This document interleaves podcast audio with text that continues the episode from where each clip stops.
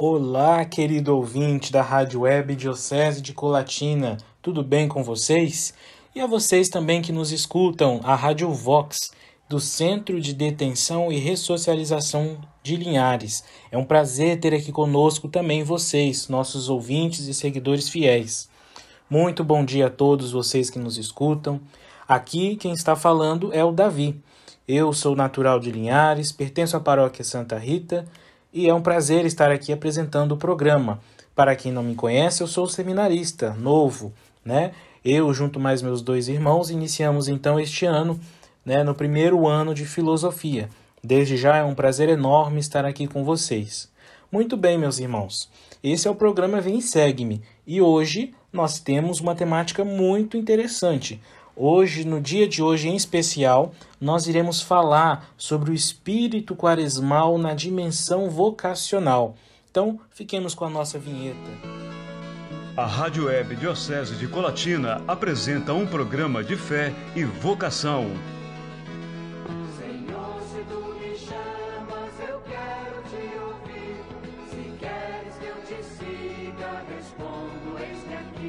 Programa Vem e Segue-me com os seminaristas da Diocese de Colatina, Seminário Maria, Mãe da Igreja.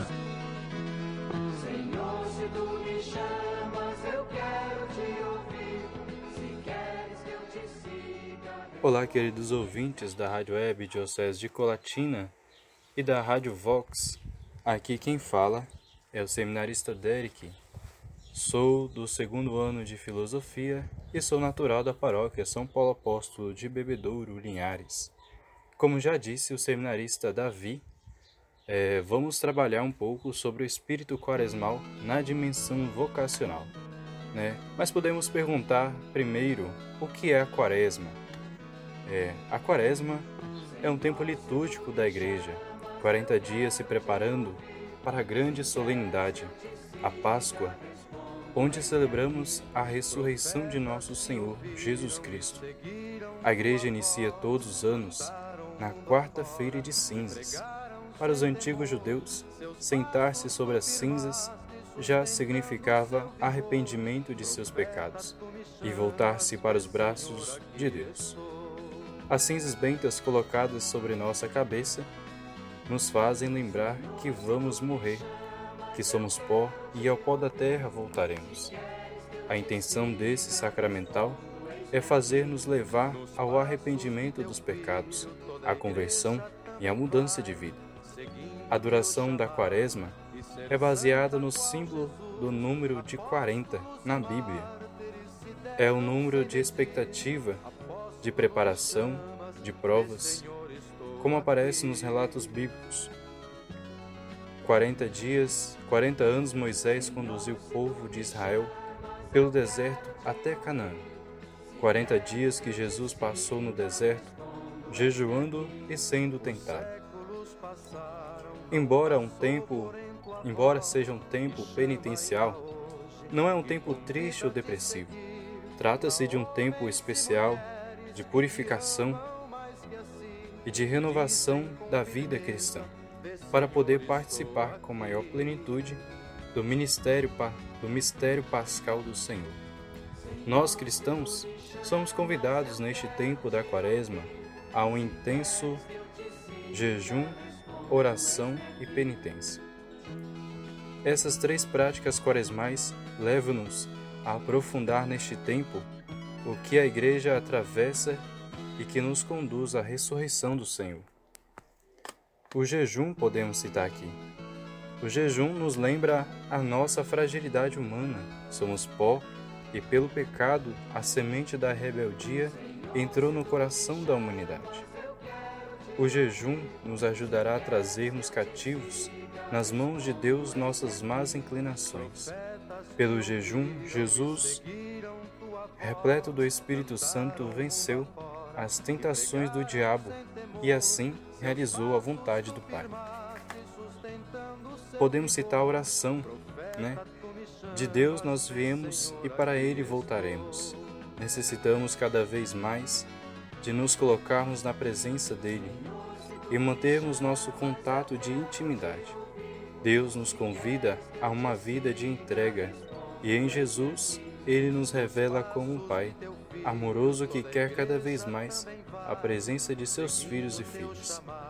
A Quaresma é um tempo favorável à oração, pois só vivendo de vida, vivendo uma vida de oração, vamos compreender a vontade de Deus para a nossa vida e assim amar a vontade dele. E claro, por último, é, a caridade. Estamos acostumados a dar um outro para dar ao outro aquilo que nos sobra. Né? Esmola no Brasil se tornou algo a ser dado nas feiras livres. A esmola quaresmal é totalmente diferente. Ela é o fruto de nosso jejum e de nossa abstinência quaresmal. Pois é, meus irmãos, esse foi aqui um relato um pouco do, do que é a quaresma. Né? Ficamos agora com o seminarista Davi. Muito bem, Derek.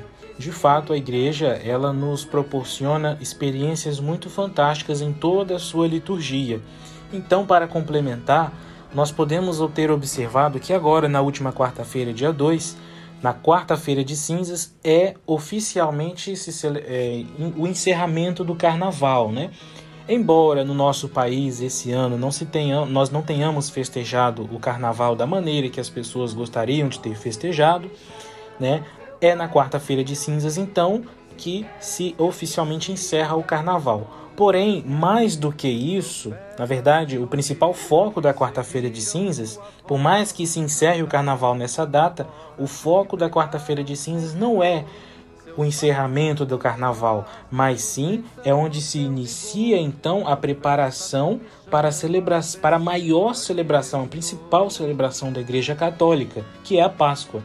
Então, é, entre os dias 2, que já se passou, 2 de, de fevereiro, até o dia 17 de abril, a igreja então se, tem o período chamado período quaresmal, que é um período, como você disse, voltado mais para a prática da reflexão, voltado para a prática da caridade, a prática da partilha. Então, a quaresma ela tem esse sentido, o sentido de é, ela retoma o período na qual, no qual Jesus ele esteve no deserto durante 40 dias, se lembram? Jesus é, ele viveu 40 dias no deserto antes de iniciar a sua missão pública, de sua missão de vida pública, né? Então Jesus é aquele que venceu todas as tentações e vencendo todas as tentações, ele acabou se revestindo da palavra de Deus. Sendo assim, meus irmãos, durante o período da Quaresma, nós católicos e também as pessoas de boa vontade, elas são chamadas, nós somos chamados a redescobrir qual é a centralidade da palavra de Deus na nossa própria vida. Todos nós precisamos de uma bússola Precisamos de um caminho, de uma direção, né? E nós precisamos de critérios, de normas que nos norteiam, que nos dê um direcionamento para uma vida cotidiana, com exemplos, com coisas que nós podemos fazer no nosso dia a dia. E o tempo quaresmal é o momento perfeito, é o momento oportuno para que então a palavra de Deus ela oriente a todas as nossas ações. A quaresma também, meus irmãos, vale lembrar que é um tempo litúrgico no qual as três práticas são muito importantes para nós, para o nosso amadurecimento de fé, e que elas precisam ser acentuadas, né? Como o Derek já disse e eu repito, são elas o jejum, que é, é são elas o jejum, a abstinência e as obras de caridade. O jejum, meus irmãos, é aquilo que está ligado ao alimento, aquilo que nós podemos abrir mão, fazendo uma experiência de que somos sustentados por Jesus. A abstinência, ela já implica uma atividade, um programa de TV que a gente gostaria, que nós gostamos muito, né? Então a gente acaba deixando de lado para que então a gente tenha mais tempo de diálogo com Jesus, de diálogo com nossos parentes, familiares, amigos. E as obras de caridade, elas servem para nos abrir o coração, para que então nós possamos enxergar as pessoas mais necessitadas. Então, assim possamos ajudar na superação daquelas pessoas que têm vulnerabilidades e também nas vulnerabilidades, nas falhas que nós encontramos na nossa sociedade. Então, de um modo geral, gostaria de salientar, de destacar que, ao praticar os ensinamentos que são deixados por Jesus, nós estamos nos conectando não somente a Ele, mas também com uma possível nova versão de que nós podemos dar a nós mesmos. Então, afinal, né, na visão é, ampla do que é a quaresma, o cristão ele precisa encontrar quais são as mudanças de rotas, de perspectivas que Jesus deseja para a nossa vida. Nós devemos encontrar essa direção. E o tempo quaresmal, para finalizar, né, o tempo quaresmal ele traz um apelo de conversão em todos nós, um apelo de mudança de rota, mudança de rotina, mudança de vida para que assim a vida se converja para as direções apontadas para Jesus. E é essa a nossa missão e o nosso espírito no dia da Quaresma. Meus irmãos, o sofrimento de Cristo até ele ressuscitar serve para nós como uma referência para nós que somos católicos e também para todos os cristãos. E o que a igreja nos aconselha a fazer durante esses 40 dias são alguns sacrifícios. Por exemplo, o recomendado é não se comer carne, principalmente nas sexta-feiras. Né? Na sexta-feira santa também é o principal dia em que não se deve comer carne. E na quarta-feira de cinzas também, como já foi, nós já passamos. Essa, meus irmãos, é considerada uma das pequenas é, práticas penitenciais. O ato de não comer carne, ele está ligado geralmente a uma questão de festa e de grandes banquetes. Por isso, então, não comer esse alimento lembra para nós uma simplicidade na atitude do comer.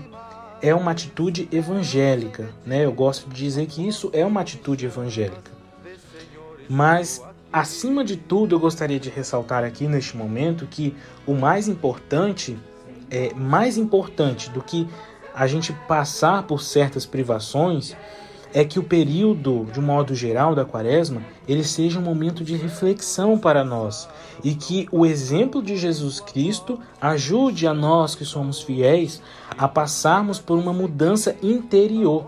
Quaresma, como eu disse, é esse tempo penitencial e como nós já falamos, mencionamos, tem essas três práticas essenciais que vale a pena ressaltar novamente para o período, que é a oração, a caridade e o jejum. São 40 dias então para que nós possamos refletir e crescer na nossa conversão e na abertura para Deus. É o tempo também da caridade e da partilha com o nosso irmão, de conhecer mais a palavra de Deus e de ver melhor o Cristo, nosso irmão. Então, para isso, para nos eu fiz essa pequena introdução para introduzir essa música que nós vamos escutar agora. Essa música ela pertence aos cantos do inário litúrgico da CNBB. É um cântico muito conhecido, geralmente ela é tocada, cantada no início, né, da, do início dessa caminhada quaresmal, ou seja, na quarta-feira de cinzas. Então, que nós possamos ouvir atentamente aquilo que o Senhor nos quer falar através da música, pois a música ela também é uma forma de nós orarmos e é também uma forma de que Deus fala conosco. Ouçamos atento cada palavra e a mensagem pela qual essa música quer nos falar neste momento.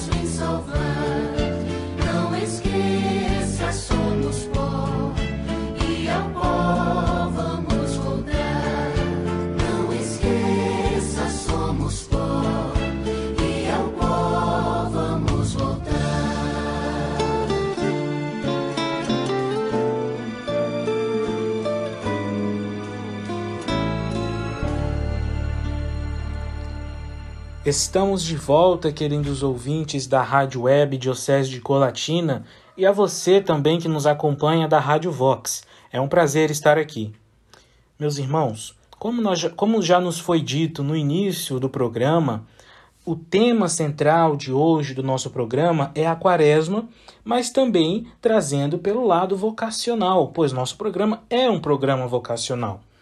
Então, como nós podemos observar, a quaresma ela é uma intensa preparação de nós para a maior festa da igreja, que é a Páscoa.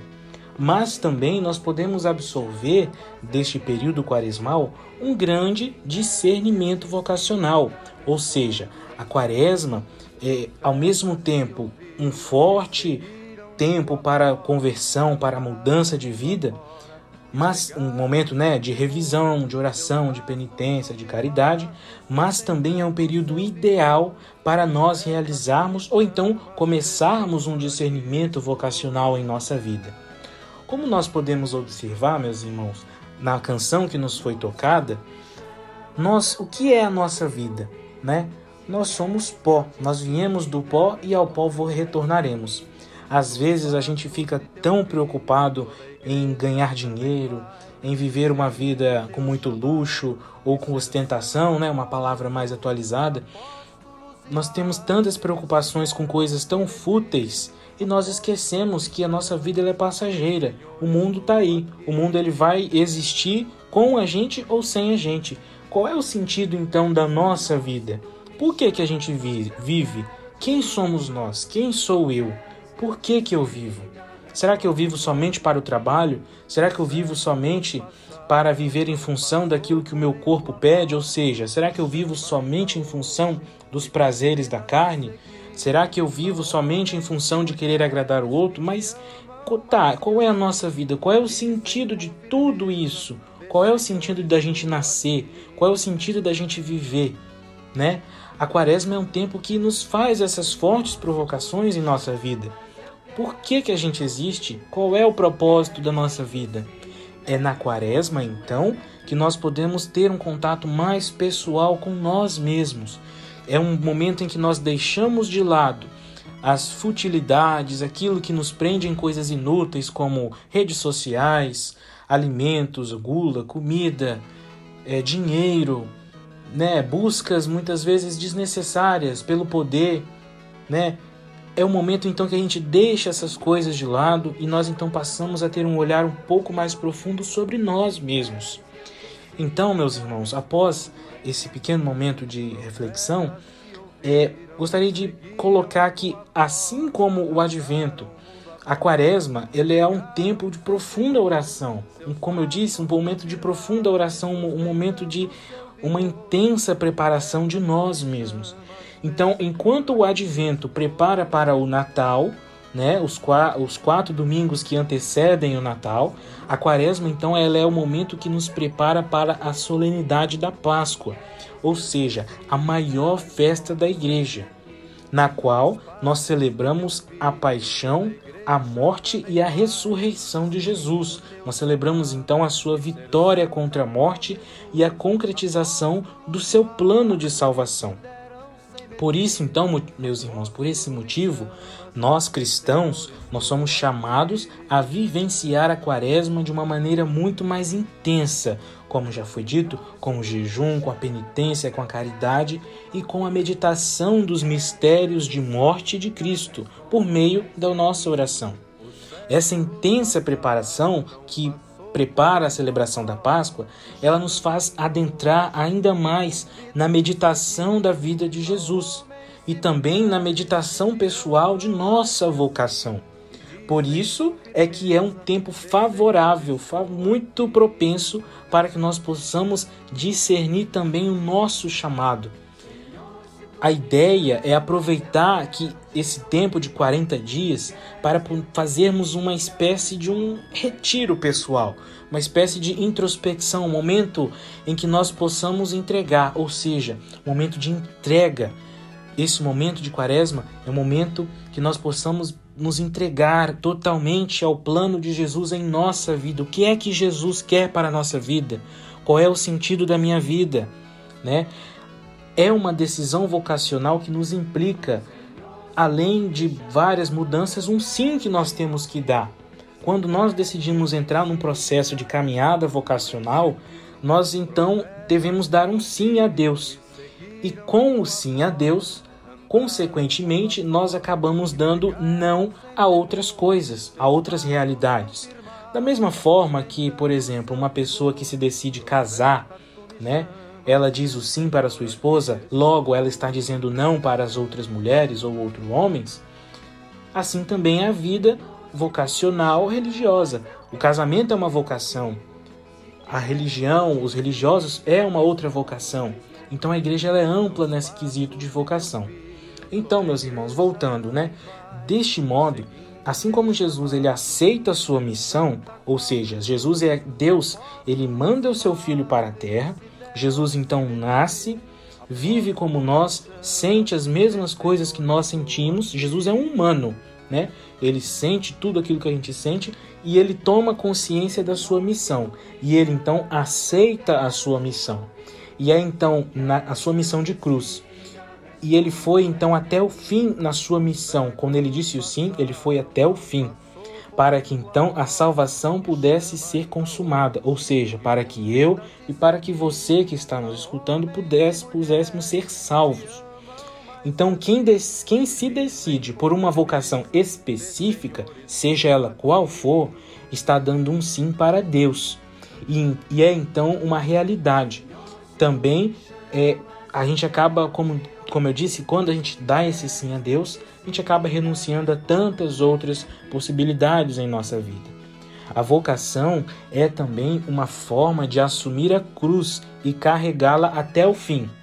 É claro, meus irmãos, que quando a gente fala de cruz, a gente querendo ou não, a gente já logo pensa em algo ruim, em sofrimento, em dor, mas não necessariamente a cruz ela significa isso.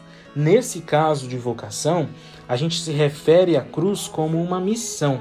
A cruz que nos é dada é uma missão que nos é entregue, uma entrega total a Deus. Como foi a entrega de Jesus? Jesus se entregou totalmente a Deus em prol da nossa salvação. Essa, esse foi o sentido da vida de Jesus enquanto vida terrena aqui na terra, né? Então, para meditar sobre, bem sobre esse tema que acabei de citar, eu gostaria de deixar que vocês anotassem para que vocês pudessem ler e refletir aí em vocês. Então peguem um papel, uma caneta, o que tiverem e anotem. Mateus, capítulo 10, versículos de 34 a 39. Repito, Mateus, capítulo 10, versículos de 34 a 39. Que nós possamos então ouvir atentamente aquilo que o Evangelho quer falar para nós neste momento. A quaresma também, enquanto vocação, é um tempo de deserto. É um tempo em que nós somos convidados a ir ao deserto junto com Jesus. Jesus foi aquele que jejuou durante 40 dias no deserto antes de iniciar a sua vida pública. Por isso, por esse motivo, nesse período, é como que se a igreja tivesse, ela vivesse um grande retiro espiritual onde abrange toda a humanidade, todos nós. Se você está procurando fazer um discernimento vocacional, essa é a oportunidade perfeita. Aproveite esse tempo para meditar sobre a vida de Jesus e sobre os ensinamentos que ele nos deixou. O deserto, meus irmãos, é o lugar em que Deus fala ao nosso coração. Assim como foi no deserto que o Senhor chamou a Moisés e também conduziu o povo para a terra prometida, né? Hoje, então, ele nos leva a esse deserto para nos mostrar qual é o caminho que nós devemos seguir. Não precisamos de ter medo a ir ao deserto, de ir ao deserto, de abrir o nosso coração para ouvir o que o Senhor nos quer falar. Ele está sempre falando ao nosso coração por muitas maneiras, seja nas pessoas, seja nos textos que lemos, seja nos acontecimentos que acontecem em nossa vida, seja por um programa de rádio que nós escutamos, né? Por meio da sua palavra também. E a principal forma que, mais de todas essas, a principal forma que Deus usa para nos falar é a oração. Jesus nos fala através da oração. Como nos foi já dito, a quaresma é esse tempo de nos aproximarmos de Deus, por meio da prática dos ensinamentos cristãos da caridade, do jejum e da oração e é sobre a oração que nós iremos falar agora. Procure, meus irmãos, procuremos, durante toda essa quaresma, dedicar um período do dia para nós fazermos a nossa oração pessoal, meditando com as leituras da palavra de Deus, da Bíblia, meditando sobre as leituras da liturgia diária, sobre qual é o chamado que o Senhor te chama, qual é o chamado que o Senhor nos chama a cada dia. E uma maneira que nós podemos encontrar de rezar com a palavra de Deus é por meio da leitura orante da Bíblia. Leitura orante da Bíblia é um método de oração muito, muito conhecido e praticado na igreja. E para que nós possamos bem realizá-lo, para que nós possamos fazê-lo de uma maneira muito sábia e proveitosa, é necessário muita dedicação. Mas ele produz tenha consciência de que este método de, é, de uma leitura orante da Bíblia produz em nós excelentes frutos em nossa oração. Primeiro, escolha um lugar adequado que, que você possa fazer a sua oração, seja no seu quarto, indo ao trabalho, mas separe um momento específico para que você possa escolher fazer o seu momento de oração. Separe na sua Bíblia, seja a Bíblia física ou seja pela Bíblia no telefone, quais são as leituras daquele dia que você possa estar lendo, que a Igreja Católica disponibiliza na leitura diária. E após isso, então, meus irmãos, peça ao Espírito Santo para que por meio da, por meio da oração vinde Espírito Santo, ou por meio de algum refrão meditativo, peça ao Espírito Santo que conduza o seu momento de oração. E em seguida, você lê aquele texto que você escolheu, leia mais de uma vez, leia quantas vezes for necessário, para que você possa bem entender aquilo que o texto está dizendo. Então, depois de você ler, você deve meditar sobre o que é que Deus diz a você por meio daquele texto na sua vida, né? Em seguida, a oração a partir do texto. Ao ouvir e ler o texto, faça a sua própria oração. Você responde a Deus se você quiser. Pode até anotar as suas inspirações, mas a resposta que você tem que dar a Deus, ela vem de você. E por último, em silêncio, deixe Deus agir em seu coração. Não precise de ficar ansioso, preocupado em ter uma resposta imediata de Deus. Fique em silêncio. Deus ele age nas pequenas coisas. Observe o agir de Deus na sua vida, no seu dia a dia. Escolha por Jesus, escolha por Deus. E com isso, chegamos então à escolha da nossa vocação. Existem muitos caminhos para que nós possamos escolher, como por exemplo, o caminho do sacerdócio, ser padre, né? Temos também o caminho do matrimônio, se casar, ou então o, o chamado a ser um irmão de caridade, né? Por isso, meus irmãos, abra os seus ouvidos para escutar a voz de Deus. Você só precisa estar com o coração e com os ouvidos atentos para ouvir a voz de Deus e então discernir o que é que Ele quer de você. Se você quer saber qual é, é mais sobre as vocações, né? O que é uma vocação? Se você quiser entender um pouco mais, eu aconselho que vocês estejam então entrando no nosso site, Seminário Maria Mãe da Igreja, Seminário MMI, né? Entre no nosso site, dê uma olhada sobre vocação, sobre os artigos que nós temos, entre em contato conosco. Se você se sente interessado, seja parte, faça um encontro vocacional, não tenha medo de responder a esse chamado de Deus. E aproveite então, meus irmãos, este tempo de quaresma para que você possa ouvir atentamente aquilo que Deus quer falar no íntimo do seu coração. Muito bem, muito obrigado, Davi, por este momento, por essa partilha. Obrigado a todos vocês que nos ouviram neste programa. Vamos agora para os nossos avisos. Programa Vem e Segue-me. Acompanhe agora as notícias do Seminário Maria, Mãe da Igreja. No dia 8 de março, o nosso seminarista David completa mais um ano de vida. Meus parabéns, meu irmão. Muita força e fé nesta caminhada. E também no próximo dia 16, aniversário do seminarista Cassiano Mendes. Meus parabéns, Cassiano. Deus abençoe sua vida e sua caminhada, muitos anos de vida. No dia, do dia 18 ao dia 20 de março, os seminaristas da filosofia, juntamente com o nosso reitor, Padre Edgar, estará fazendo visita missionária e campanha de alimentos na paróquia Nossa Senhora Medianeira de Todas as Graças, que fica em Itaguaçu, um forte abraço, pessoal de Itaguaçu, estamos chegando. Nos encontramos no próximo programa. Tchau a todos, um forte abraço, Deus abençoe a cada um. Até o próximo programa. Você Tchau. acompanhou o programa Vem e Segue-me, uma produção dos seminaristas da Diocese de Colatina, Seminário Maria, Mãe da Igreja.